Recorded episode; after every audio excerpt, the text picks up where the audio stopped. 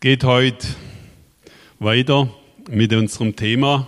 Kann ich das Bild schon bringen vom Thema? Heute predige ich über die Frage, wie Gott die Menschen sieht.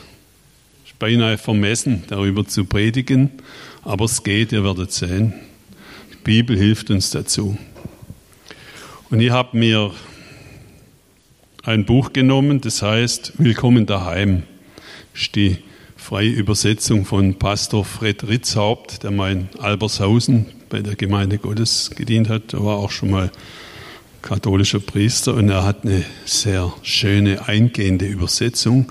Und bei ihm heißt die Geschichte, die ich euch jetzt vorlese, also ihr braucht nicht davor gucken, aber ich werde das Podium verlassen, heißt nicht die Geschichte vom verlorenen Sohn, sondern die Geschichte vom barmherzigen Vater. Und die Geschichte hat Jesus erfunden, aus seinem Herz raus einfach erzählt, im Rahmen von drei Geschichten, die er hintereinander erzählt hat, wo es in etwa immer ums Gleiche geht, nämlich um verloren und gefunden. Jetzt lese ich euch mal die Geschichte nicht vom verlorenen Sohn, sondern vom barmherzigen Vater nach Friedrichs Haupt. Daraufhin erzählte er ihnen folgende Geschichte. Dürft euch zurücklehnen. Da war einmal ein Mann, der hatte zwei Söhne. Der jüngere von ihnen sagte eines Tages zu seinem Vater, Vater, ich möchte jetzt den Teil meines Erbes ausgezahlt bekommen, der mir zusteht. Nun, der Vater teilte seinen Besitz zwischen den beiden Söhnen auf. Kurze Zeit später packte der jüngere Sohn alles zusammen und reiste in ein fernes Land. Dort aber brachte er innerhalb kürzester Zeit alles durch, was er besaß. Unreif und zügellos, wie er nun mal war. Kaum hatte er sein ganzes Geld ausgegeben, brach in jenem Land eine große Hungersnot aus und es ging ihm sehr schlecht. Er nahm eine Arbeit bei einem Bürger dieses Landes an der ihn auf die Felder schickte, um die Schweine zu hüten. Der junge Mann war so hungrig, dass er am liebsten das Schweinefutter aus dem Trog verschlungen hätte, aber das war ihm nicht erlaubt. Das brachte ihn zum Nachdenken. Er sagte zu sich, alle diese Landarbeiter, die im Dienst meines Vaters stehen, können sich satt essen und hier komme ich noch vor Hunger um ich werde zu meinem Vater zurückkehren und zu ihm sagen, Vater, ich habe mich gegen Gott versündigt und auch gegen dich habe ich mich versündigt. Ich verdiene es nicht, dein Sohn genannt zu werden. Bitte stell mich einfach nur als einen Hilfsarbeiter wieder ein. Gedacht, getan. Er brach auf und ging nach Hause zu seinem Vater. Er war noch ein ganzes Stück vom Haus entfernt, als ihn sein Vater schon von weitem erkannte. Gepackt von tiefem Mitleid und großer Freude lief er ihm entgegen, umarmte ihn und küsste ihn. Der Sohn aber begann mit dem, was er sich vorgenommen hatte. Vater, ich habe mich gegen Gott versündigt, ich habe mich auch gegen dich versündigt. Ich verdiene es nicht, dein Sohn genannt zu werden. Aber der Vater hörte ihm gar nicht zu. Er rief seinen Dienern zu, schnell, bringt ihm die beste Kleidung, die ihr finden könnt, und steckt ihm den Siegelring an den Finger. Vergesst auch nicht ein paar passende Sandalen. Dann nehmt das Mastkalb schlachtet und bratet es. Wir werden ein großes Fest veranstalten. Denn mein Sohn ist wieder da. Viele hatten ihn schon aufgegeben und für tot erklärt. Doch, wie ihr seht, er lebt. Man hatte sich schon damit abgefunden, dass er verloren sei. Aber jetzt haben wir ihn wiedergefunden. Und alle feierten ausgelassen. Während all dem war der ältere Bruder draußen auf dem Feld. Als er die Arbeit beendet hatte, kam er nach Hause. Schon als er sich dem Hof näherte, hörte er Tanzmusik. Da rief er einen der Knechte zu sich und erkundigte ihn, was denn da los sei. Der Knecht teilte ihm mit, euer Bruder ist nach Hause gekommen. Euer Vater hat ein Fest angeordnet. Das Mastkalb ist geschlachtet worden, weil er ihn sicher und gesund zurückerhalten hat. Das machte den älteren Bruder wütend und er weigerte sich, an dem Fest teilzunehmen. Sein Vater kam heraus und bat ihn doch hineinzukommen. Doch der Sohn machte seinem Ärger Luft. Schau mal, wie viele Jahre habe ich jetzt schon für dich gearbeitet? Und du hast mir nie, mit mir nie ein Problem gehabt, aber du bist nie auf die Idee gekommen. Bist du je auf die Idee gekommen, auch nur einen Ziegenbock für mich zu schlachten und meine Freunde, damit wir auch einmal was zu feiern hätten? Und dann taucht plötzlich dein Sohn auf, der dein Geld mit Huren durchgebracht hat und du schlachtest unser einziges Mastkalb für ihn. Der Vater versuchte ihn zu beruhigen. Mein Sohn, ich verstehe dich nicht. Du warst doch die ganze Zeit bei mir. Und alles, was mir gehört, gehört auch dir. Sollten wir uns darüber jetzt nicht freuen und richtig feiern? Alle hatten deinen Bruder doch längst abgeschrieben und für tot gehalten. Und er ist doch am Leben. Er war verloren und wir haben ihn wiedergefunden.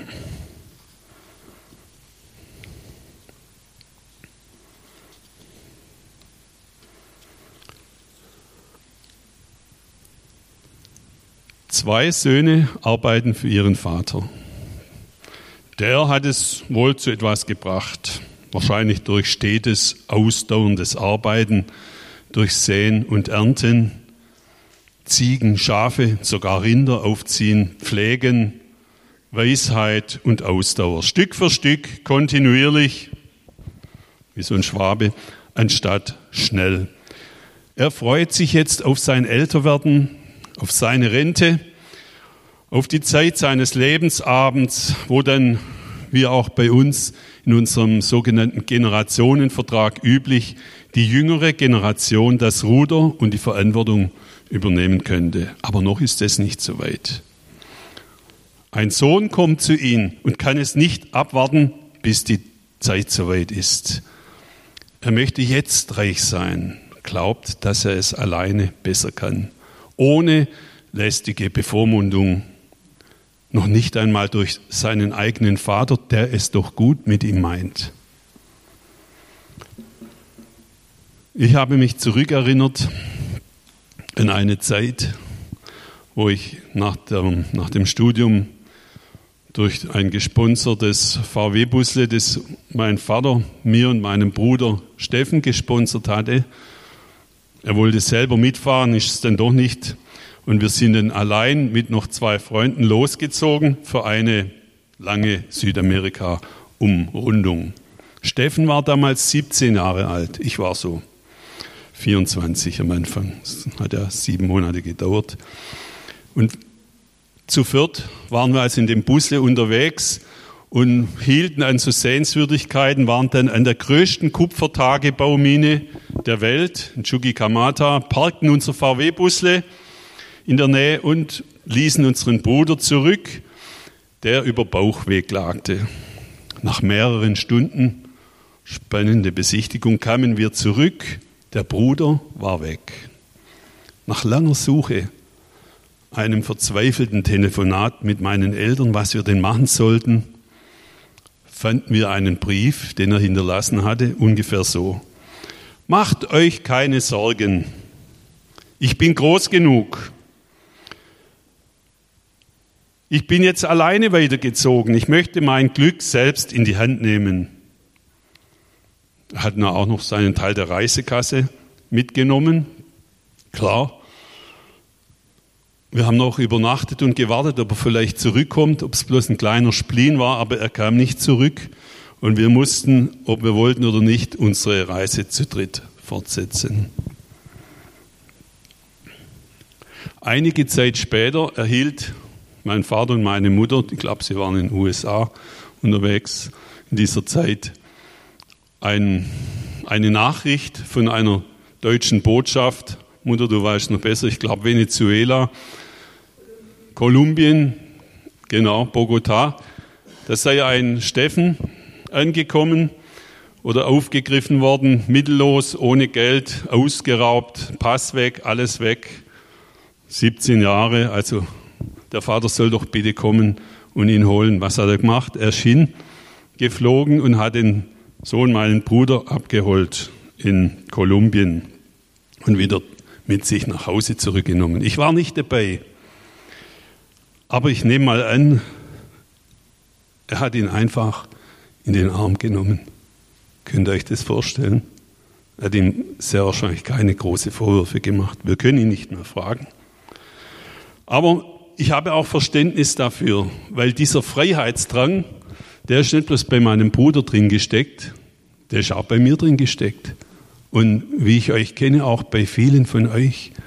Wir sind alles potenzielle solche Söhne, die ihr Erbe haben wollen und losziehen wollen, weil sie der Meinung sind, sie können das alleine besser.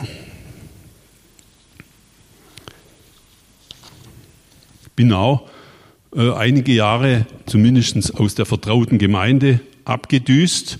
Zehn Jahre lang war ich da weg, bis ich dann wieder zurückgekommen bin und freundlich aufgenommen. Ich sage nicht, dass nur diese Gemeinde die Heimat sein kann, aber bei mir war das schon verbunden auch mit einer inneren neuen Hinwendung zu Gott und habe ganz schön Heimatlosigkeit innerlich erlebt, obwohl ich immer mit Menschen umgeben war kann das auch manche junge Leute sagen, wie jetzt diese Woche habe ich es auch einer jungen Frau sagen können, die aus unserem Umfeld ist und jetzt auch alleine losziehen möchte.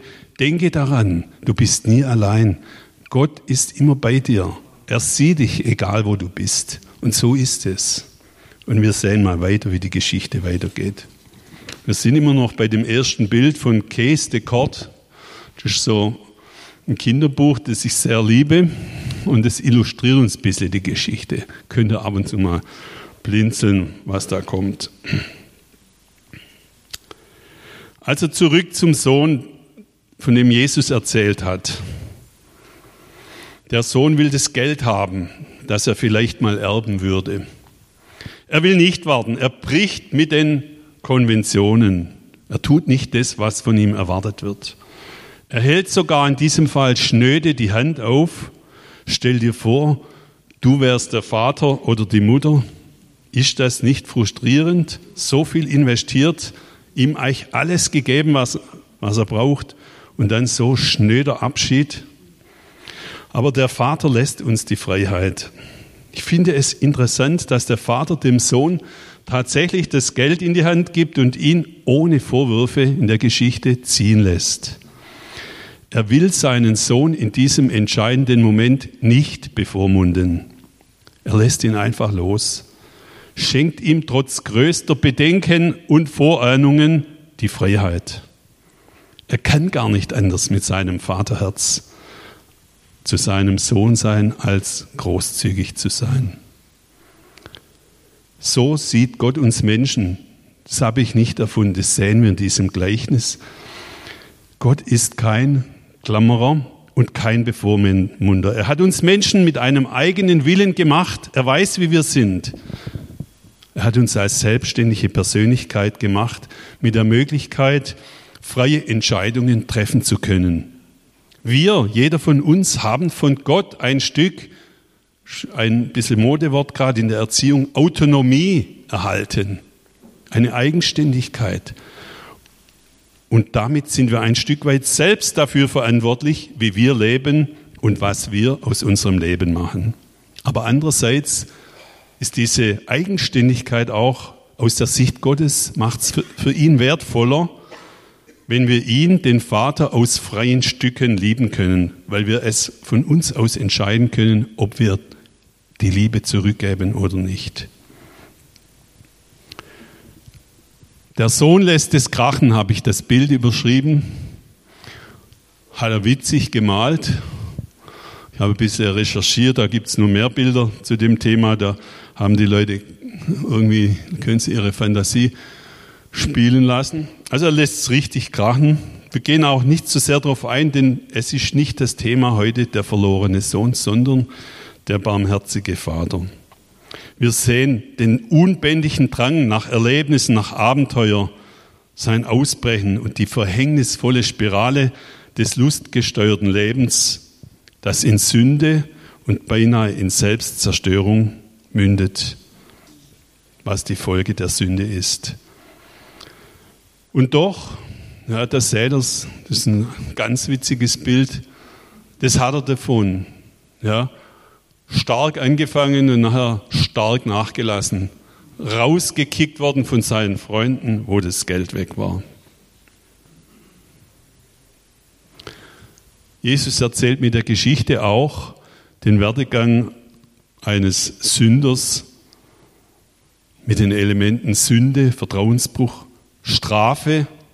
Also die Strafe folgt auf dem Fuß. Er spürt es am eigenen Leib als Folge der Sünde. Dann die Reue, die Umkehr, die Buße und schließlich die Rechtfertigung, zu dem kommen wir gleich noch, durch Gnade und Vergebung. Der Sohn muss Schweine füttern. Hanna, genau. Hanna ist online, also Hanna Karliczek oben mit mir zusammen im Team heute. Er hat noch nicht mal genügend zu essen für sich selber. Jetzt muss ich aufpassen mit meinen Zetteln.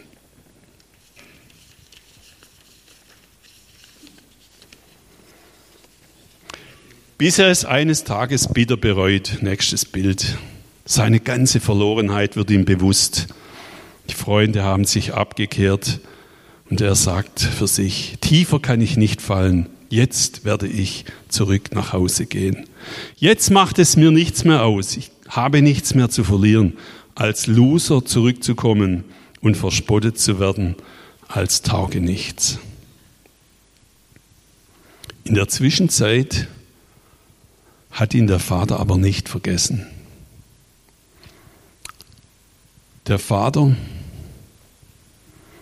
denkt jeden Tag an ihn.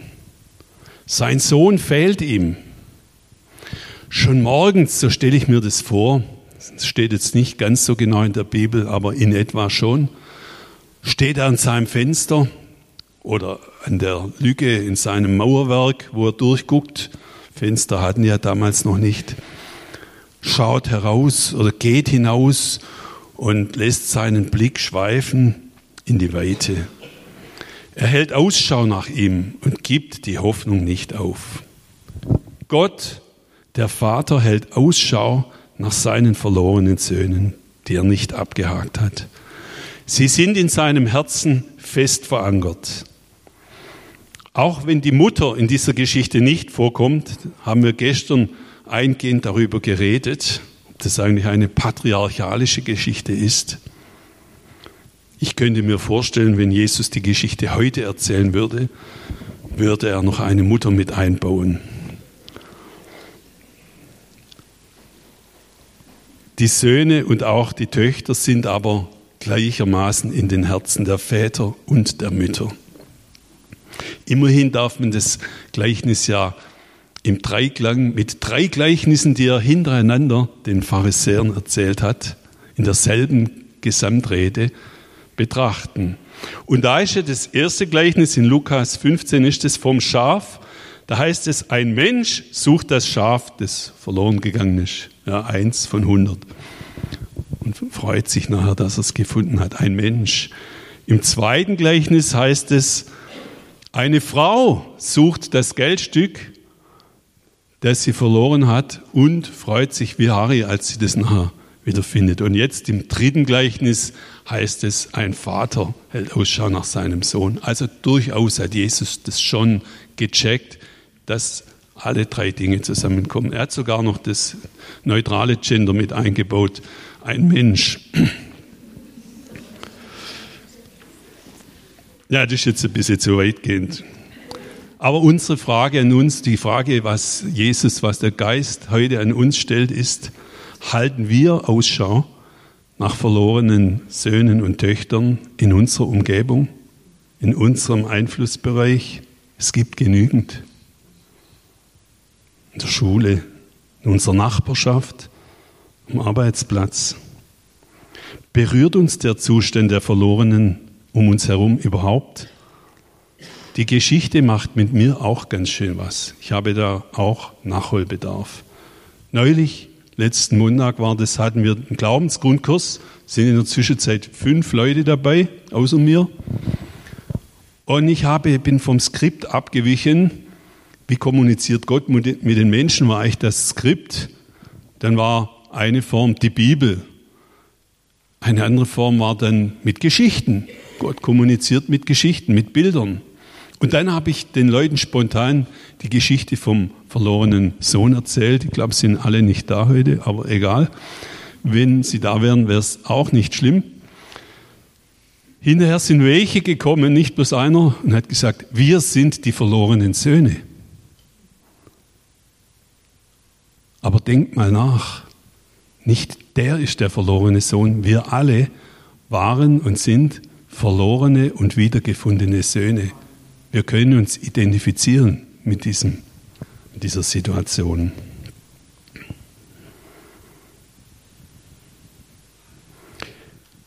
Eins ist noch bemerkenswert, Jesus nennt die Verlorenen schon Söhne. Die Sohnschaft ist ihnen bereit, in ihnen bereits angelegt. Gott hat schon, als er den allerersten Mensch geschaffen hat und auch bei allen anderen, die er geschaffen hat, etwas von seinem Wesen von seinem göttlichen Geist in sie hineingelegt, in jeden Menschen. Deswegen können alle Menschen auch schon in dieser Form als Söhne und Töchter Gottes gesehen werden. Und er liebt sie alle gleichermaßen. Der Tag der Rückkehr. Das Bild ist doch wirklich, das muss man auf sich ein bisschen wirken lassen. Ich stelle mir den Vater vor. Er geht wieder vor sein Haus, auf seinen Aussichtspunkt und schaut wieder in die Ferne. Dann an diesem Tag in der Ferne ein kleiner Punkt, der näher kommt, der sich bewegt. Er weiß es in seinem Herzen. Sein Sohn kommt nach Hause. Die Ahnung erfüllt sich. Er lässt alles liegen und stehen. Er hat vielleicht seinen Kaftan an, wie die Scheichs da in, in Arabien, und rafft ihn, damit er besser springen kann und läuft ihm entgegen. Er bleibt nicht da stehen und wartet mit verschränkten Armen. Na, Sohn, jetzt wollen wir mal sehen, was du mir zu sagen hast. Genau das Gegenteil. Ja, er ist gerührt. Seine Erwartung wird erfüllt. Sein geliebter Sohn kommt und tatsächlich, er ist es. Er breitet die Arme aus. Das kann ich jetzt leider bloß mit einem Arm vorführen, weil das Mikro nicht funktioniert hat. Aber könnt ihr es euch vorstellen? Er breitet die Arme aus. Und weder das heruntergekommene Aussehen noch der Geruch nach Schweinen, auch nicht das unrasierte Gesicht, nichts stört ihn. Kein Gedanke an die Treulosigkeit, er ist so von Erbarmen und Freude gerührt, dass er den Sohn einfach in die Arme nimmt und drückt, noch bevor der Sohn etwas sagen kann. Da hat es super dargestellt auf dem Bild, dass der Sohn eigentlich ihm sagen möchte, er sei der Sohnschaft nicht mehr würdig und er möchte sich jetzt nur noch als Tagelöhner, als Knecht verdingen. Aber die Liebe des Vaters ist weit größer. Er gibt dem Sohn die Würde zurück. Jetzt darf ich euch noch einen Bibelvers vorlesen aus Römer 8, Vers 15 und 16. Da steht es geschrieben, denn wir, ihr habt nicht einen Geist der Knechtschaft empfangen, dass ihr euch abermals fürchten müsst, sondern ihr habt den Geist der Kindschaft empfangen, durch den wir rufen, aber lieber Vater, und der Geist selbst gibt unserem Geist Zeugnis, dass wir Gottes Kinder sind. Das ist der biblische Befund. Wir sind nicht Knechte, sondern Kinder Gottes.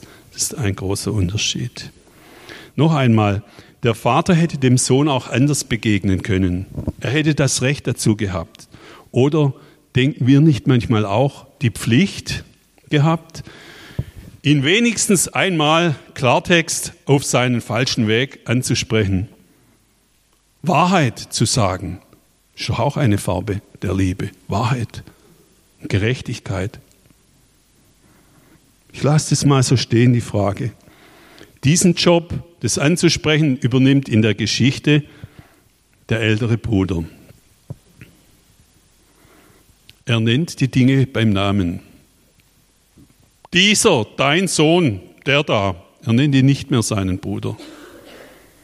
Er verabscheut ihn irgendwie. Der da. Und er zeigt mit dem Finger auf den, den Sünder. Das wird man doch mal noch sagen dürfen. Wo kommen wir denn dahin, wenn alles unter den Tisch gekehrt wird? Abschreckendes Beispiel. Da kommt man hin, wenn man sündigt. Guckt ihn euch an. Und jetzt ein solcher Empfang. Ist das denn Gerechtigkeit? Die dritte Farbe der Liebe? Ist nicht ganz so einfach. Er hat doch recht.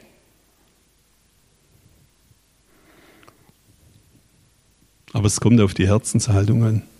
Er mag recht haben, aber sein Herz tickt nicht richtig. Das sehen wir noch. Gott, der Vater, sieht die Hartherzigkeit des Bruders als mindestens so problematisch an. Sie ist in seinen Augen auch eine Form von Sünde. Jesus hält den Pharisäern, die ihm ja zuhören, während er die Geschichte erzählt, die drei Geschichten, wie mit einem Spiegel die Härte ihres Herzens vor.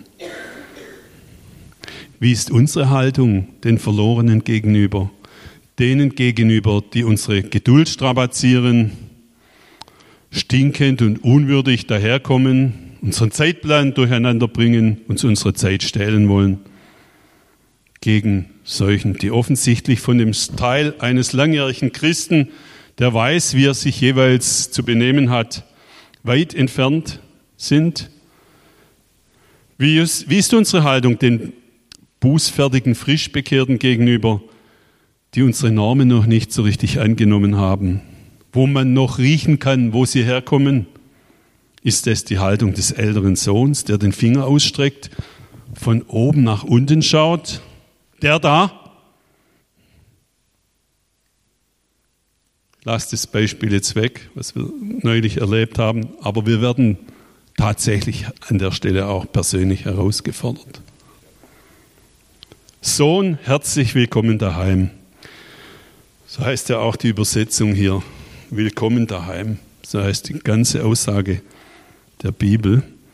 Ich wünsche mir, es sei die Haltung des Vaters dieser Geschichte, der nicht fragt, sondern alleine schon durch das Ausstrecken der Arme und der Hände nach oben gewandt zum Ausdruck bringt, Sohn, herzlich willkommen daheim. Das Vaterherz Gottes will uns so sehr berühren, jeden von uns, dass wir erkennen, auch wir waren Sünder und haben es nur durch die Gnade und Barmherzigkeit Gottes verdient, wieder zum Vater zurückzukommen und eingesetzt zu werden als Erben seiner Herrlichkeit im Reich Gottes. Wer Barmherzigkeit und Vergebung für sich empfangen hat, darf diesem göttlichen Herzschlag in seinem Herzen Raum geben. Wer begnadigt ist, darf Gnade weitergeben. Lasst uns Menschen sein, die als Werkzeuge Gottes seine Liebe an die Verlorenen durch unsere innere Haltung weitergeben und die bußfertigen und noch nicht ganz fertigen Menschen, denen wir ständig begegnen, in die Gemeinschaft was habe ich jetzt so einen Fehler gemacht, hineinlieben, die Gemeinschaft der begnadigten Sünder hineinlieben, in das bunte und spannende Reich Gottes. Unsere Aufgabe ist es, die Menschen zu lieben, die Liebe Gottes an die Menschen weiterzugeben. Die Aufgabe Gottes ist es und sein tiefster Wunsch ist es, sie zu retten. Das ist nicht unser Job. So hat Gott die Welt geliebt, dass er seinen einzigen Sohn gab, auf dass alle, die an ihn glauben, nicht verloren gehen, sondern das ewige Leben haben. Gott möchte alle Menschen retten. Wir haben gelernt, die Botschaft, Gott liebt uns, wie der Vater in der Geschichte seinen verlorenen Sohn geliebt hat. Das ist der Kern der biblischen Botschaft, die sich vom ersten bis zum letzten Kapitel durchzieht. Sie erklärt den Heilsplan Gottes, in dem Gott in Jesus Mensch geworden ist, der uns gleich wurde. Damit er mit uns empfinden kann, auf einer Stufe mit uns, dass er die Perspektive des Menschen kennenlernte und unser Verhalten bis hin zu unserem Ungehorsam besser verstehen kann. So ist Gott in Jesus uns Menschen, wie dieser Vater dem Sohn, entgegengekommen. In Jesus. Er sucht mich, er sucht dich. Er hat großes Interesse an jedem Einzelnen von uns und er will uns in seine Arme schließen. Willkommen zu Hause. Die Wiederherstellung in der Geschichte. Drei Dinge gibt der Vater seinem Sohn. Ein neues Gewand, einen Ring und Schuhe. Wenn ihr gut aufgepasst habt, habt ihr euch das gemerkt. Und dann wird noch das Kalb geschlachtet. Das neue Gewand ist ein Sinnbild für das neue Leben, für die Gerechtigkeit durch Jesus. Das hat er uns auch gegeben. Der Ring ist ein Bekenntnis des Vaters, den trägt ja der Sohn so, dass es alle sehen. Er übersetzt hier mit Siegelring. Das ist ein Ring, der den Sohn erkennbar macht als seinen Sohn. Das ist das Zeichen Gottes, das ist mein Sohn. Ja, der gehört zu mir. Rührt ihn ja nicht an. Ist auch ein Schutz, den Gott über diesem Sohn ausspricht der ist mir sehr wertvoll. Ich habe ihn unendlich lieb. Und die Schuhe oder die Sandalen, wie, wie Ritzhaupt übersetzt, er wird ab jetzt für mich unterwegs sein. Er wird sein Leben mit uns teilen. Er wird wieder mit uns arbeiten. Er ist aufgenommen in die Gemeinschaft von denen, die das Reich Gottes bauen. Dazu braucht man Schuhe. Er sitzt nicht bloß rum, er wird Action machen. Er wird mit mir arbeiten. Das sind so die drei Dinge. Und das vierte,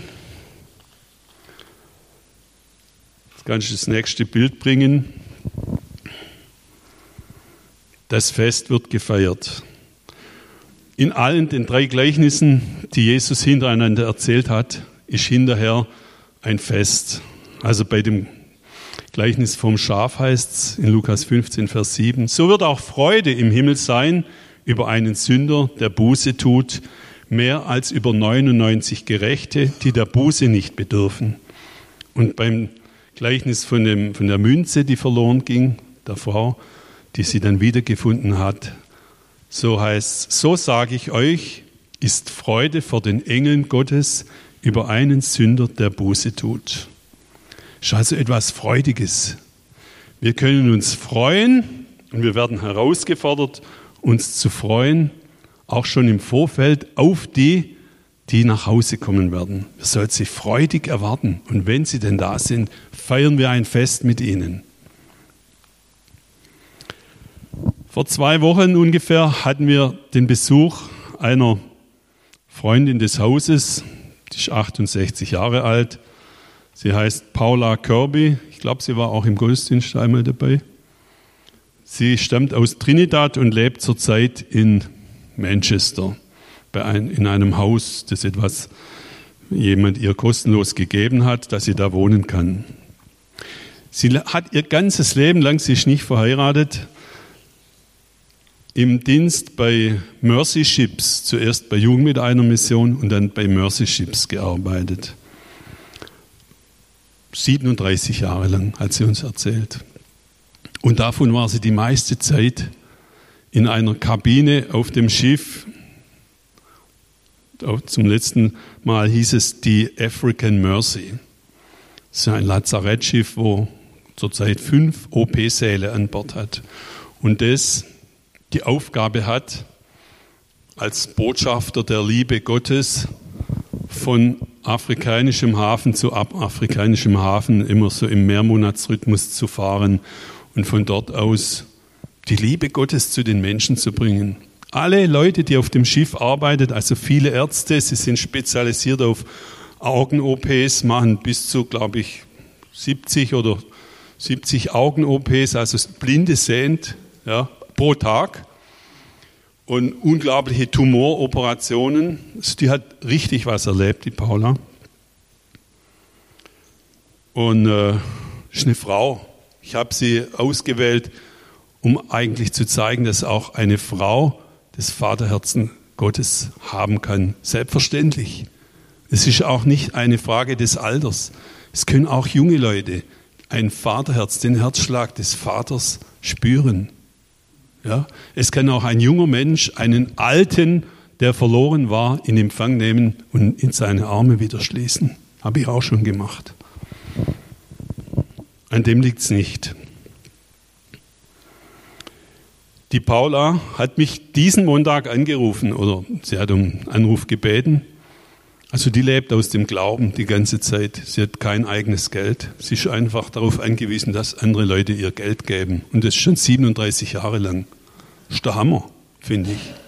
Aber sie hat eine Ausstrahlung, die ist so stark, dass die ältesten Runde, wo wir uns getroffen haben zu einem gemeinsamen Abend neulich mit den Ehepartnern, die Paula gebeten hat, ob sie nicht einen Input gibt für unsere Gemeinde. Das hat sie gemacht. Auf eine sehr eindrückliche Art und Weise. Noch nicht einmal so sehr durch die Worte, die sie spricht, wobei sie auch sehr gut sprechen kann, auf Englisch meistens, aber auch durch ihre Ausstrahlung.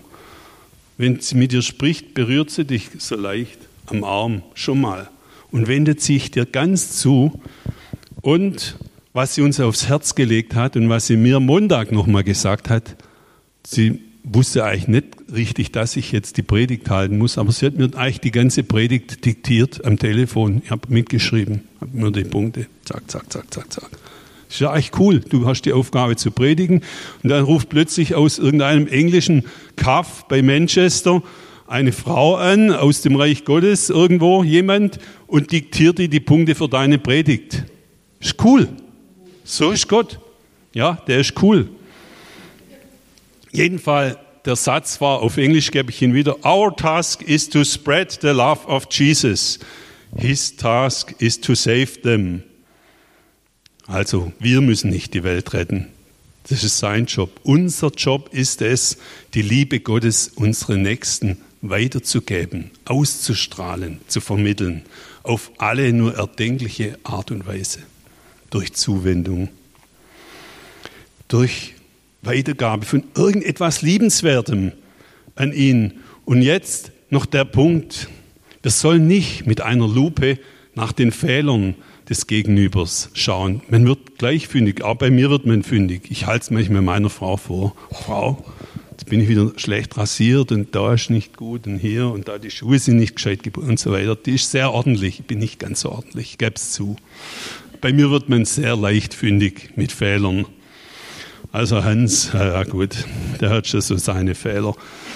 Aber wenn man ein bisschen genauer hinguckt, wird man eigentlich bei jedem fündig. Wenn wir da anfangen und mit der Lupe so von Mensch zu Mensch geht, gell, oh, halt mal, der, der hat ja nur den Makel und der den, das können wir wie ein Gesellschaftsspiel betreiben. Da werden wir bei allen fündig. Und der eine hat eine größere Lupe und der andere eine kleine. Und der, wo die große Lupe hat, das ist schon bereits einer seiner Fehler, dass er mit der Lupe rumläuft. Das seid ihr mal gesagt. Erst letztens hat, habe ich gehört, eine Person will nicht mehr in die Gemeinde kommen, weil jemand sie blöd angemacht hat. Einfach. Sicher zu Recht. Ich bin überzeugt, man findet bei jedem Mensch was. Das passiert die ganze Zeit. Aber auch umgekehrt. Unsere Aufgabe ist das Gegenteil. Wir sollen eine göttliche Lupe oder Vergrößerungsglas, Fernglas nehmen oder Augensalbe nehmen, damit wir das, was Gott in den Menschen hineingelegt hat, sehen. Das ist das, was mir die Paula ins Herz gelegt hat. Sagt den Leuten, sie sollen richtig einen Aufwand betreiben, um den Menschen, die Gott ihnen über den Weg laufen lässt, um denen zu vermitteln, da ist was in dir drin, wo die Liebe Gottes noch wie so ein kleines Flämmchen erkennbar ist, zugedeckt durch komische Lebensläufe, durch Enttäuschungen, durch Abwendung der Person. Und da versucht diesen Punkt hineinzublasen mit der Liebe Gottes, damit diese Flamme wieder entstehen kann aus der Glut, damit ein Feuer wieder entstehen kann in dieser Person, damit die Person für Jesus brennen kann, der sein Leben für sie gegeben hat. Wir sind solche Föhns, die hineinblasen sollen in Menschen, ja, damit die Liebe Gottes wieder eine Flamme und ein Feuer wird in diesen Menschen und sie dann, wir können sie so in das Reich Gottes hereinlieben. Ja, wir müssen sie nicht hereinziehen und auch nicht durch das Androhen, wenn du dich nicht bekehrst, kommst du als Sünder in die Hölle. Das ist sicher auch wahr und das wird auch irgendwann mal gesagt werden müssen. Aber von unserer Herzenseinstellung sollen wir wie dieser Vater in der Geschichte, nicht des verlorenen Sohns, des, in der Geschichte des barmherzigen Vaters, sollen wir und dürfen wir die Menschen erreichen in seinem Auftrag. Ich komme zum Schluss. Wie siehst du einen Menschen zuerst? Als Verlorenen? Mit dem erhobenen Zeigefinger oder mit dem ausgestreckten Zeigefinger von oben nach unten? Das ist auch der Grund, warum ich vorher runtergelaufen bin, damit ich mit euch mehr auf einer Augenhöhe bin. Nämlich ist nicht der da oben, der die unten da oben anspricht. Oder mit ausgestreckter, geöffneter Hand, den Blick nach oben gerichtet. Sehen wir doch in dem Menschen nicht zuerst den verlorenen Sünder, sondern den von Gott geliebten Menschen, der eine Zukunft hat. Einen geliebten Menschen, der herzlich willkommen ist zu Hause. Gott der Vater hält Ausschau nach verlorenen Söhnen und Töchtern. Er sehnt sich danach, sie in seine Arme schließen zu können. Aber er hält auch Ausschau nach Menschen wie dir und mir, die den Herzschlag des Vaterherzen Gottes tief in sich spüren.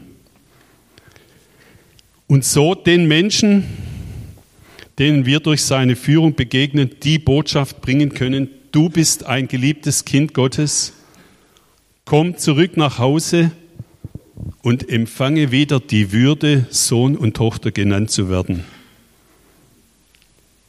Sohn des Königs aller Könige, Sohn des Höchsten. Wer sich davon angesprochen fühlt, ist heute tatsächlich ein Aufruf, der darf gerne nach vorne kommen. Wir werden da vorne mit dir beten. Vielleicht wurdest du auch schon lange nicht mehr in den Arm genommen. Ich weiß es nicht. Aber wir werden dir eine Zuwendung mit Gottes Hilfe und durch seinen Geist geben können. Wir untereinander. Es gibt nicht die vorne und die hinten. Wir sind alle angesprochen. Wir sollen untereinander, aber auch zu denen, die noch dazustoßen werden, uns zuwenden, den Herzschlag Gottes für sie empfinden und die Liebe Gottes weitergeben. Kommst du mal ans Musikinstrument? Ich möchte jetzt nochmal fragen, möchte jemand nach vorne kommen? Vielleicht mit zwei, drei, vier Leute, die Älteste oder so Segnungsleute nach vorne kommen, wird es ein bisschen klarer, dass wir es tatsächlich euch anbieten wollen heute. Und wenn jemand empfindet, dass er diesen Herzschlag Gottes neu für sich spüren möchte, dann kommt doch jetzt einfach nach vorne.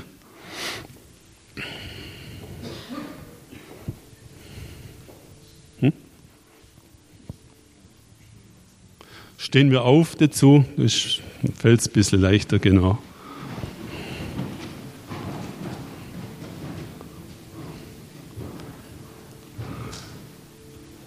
Jesus.